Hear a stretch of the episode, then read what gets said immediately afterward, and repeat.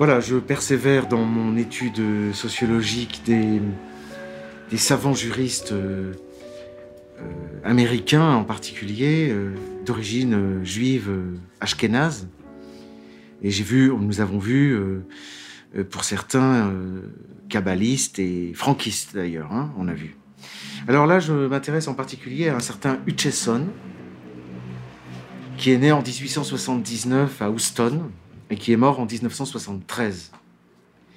Alors il a eu, il a eu de, de l'influence, notamment euh, à propos de la Seconde Guerre mondiale. Hein.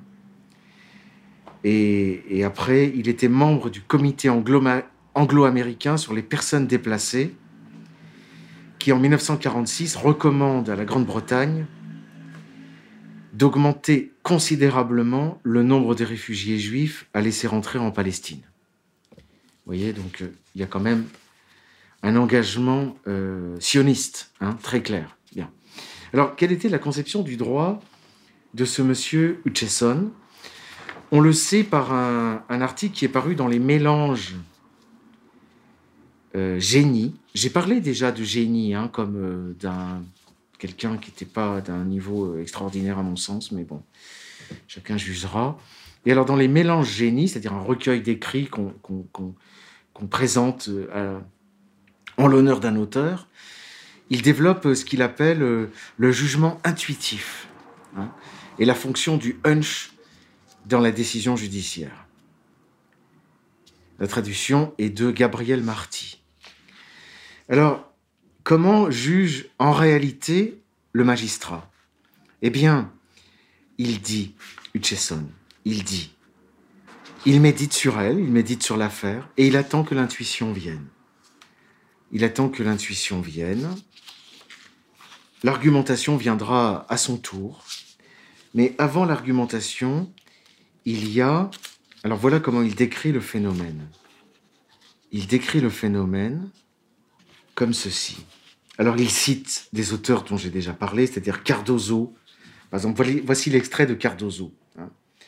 Souvent, et ça c'est la philosophie réaliste, hein, souvent, quand on est fortement embarrassé, il y a des principes, des précédents, des analogies qui peuvent être enrôlés au service de la justice si l'on a le coup d'œil pour s'en servir. Cela ressemble assez à la divination du savant. Ces expériences prendront un sens par l'éclair d'une lumineuse hypothèse. Car les procédés de la création en droit, et d'ailleurs d'une façon générale en science, ont une parenté avec ceux de la création artistique.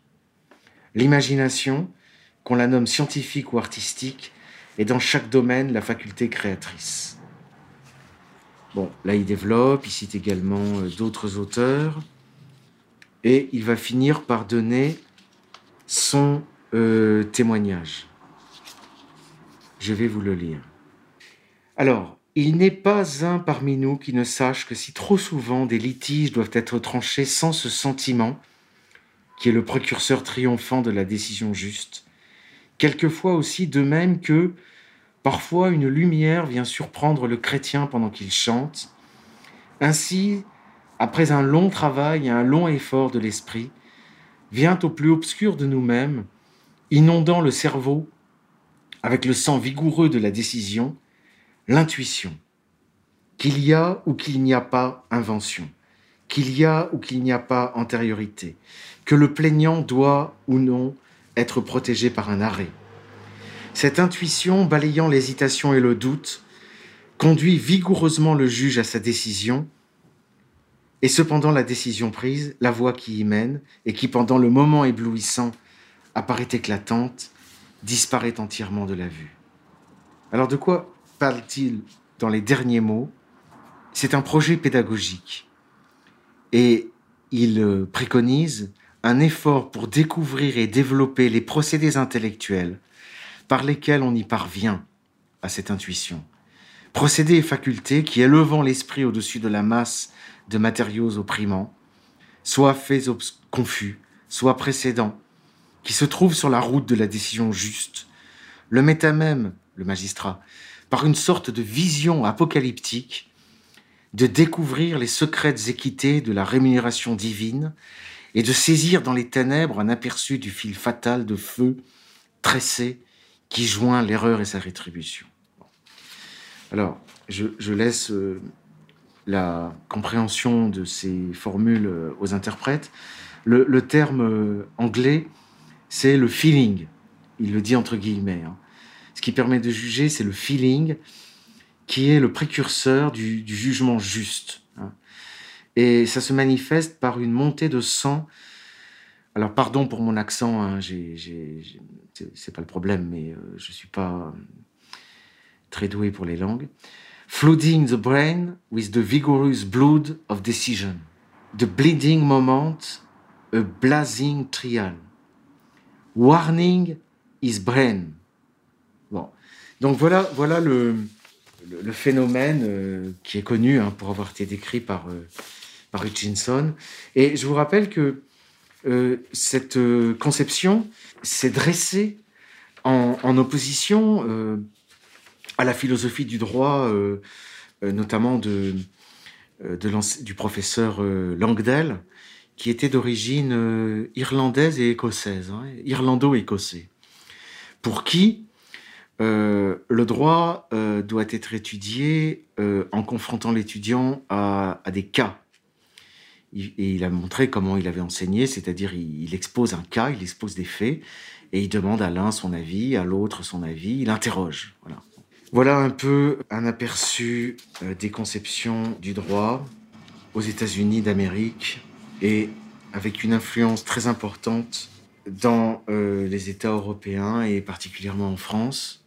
Euh, peut-être, euh, est-ce que ça permettra de, mieux comprendre euh, pourquoi il est vain si souvent d'en appeler à la logique, d'en appeler à la rationalité des concepts, d'en appeler à l'organisation des notions, encore une fois, d'en appeler à la raison, d'en appeler surtout à la nature, hein, parce que la nature ne gouverne plus du tout. Et je vous disais déjà dans une autre émission, c'est-à-dire que euh, la philosophie du droit de cette, de cette école, euh, c'est de dire que, en réalité, finalement, le jugement, de même que la loi, euh, n'est jamais que le fruit d'un rapport de force.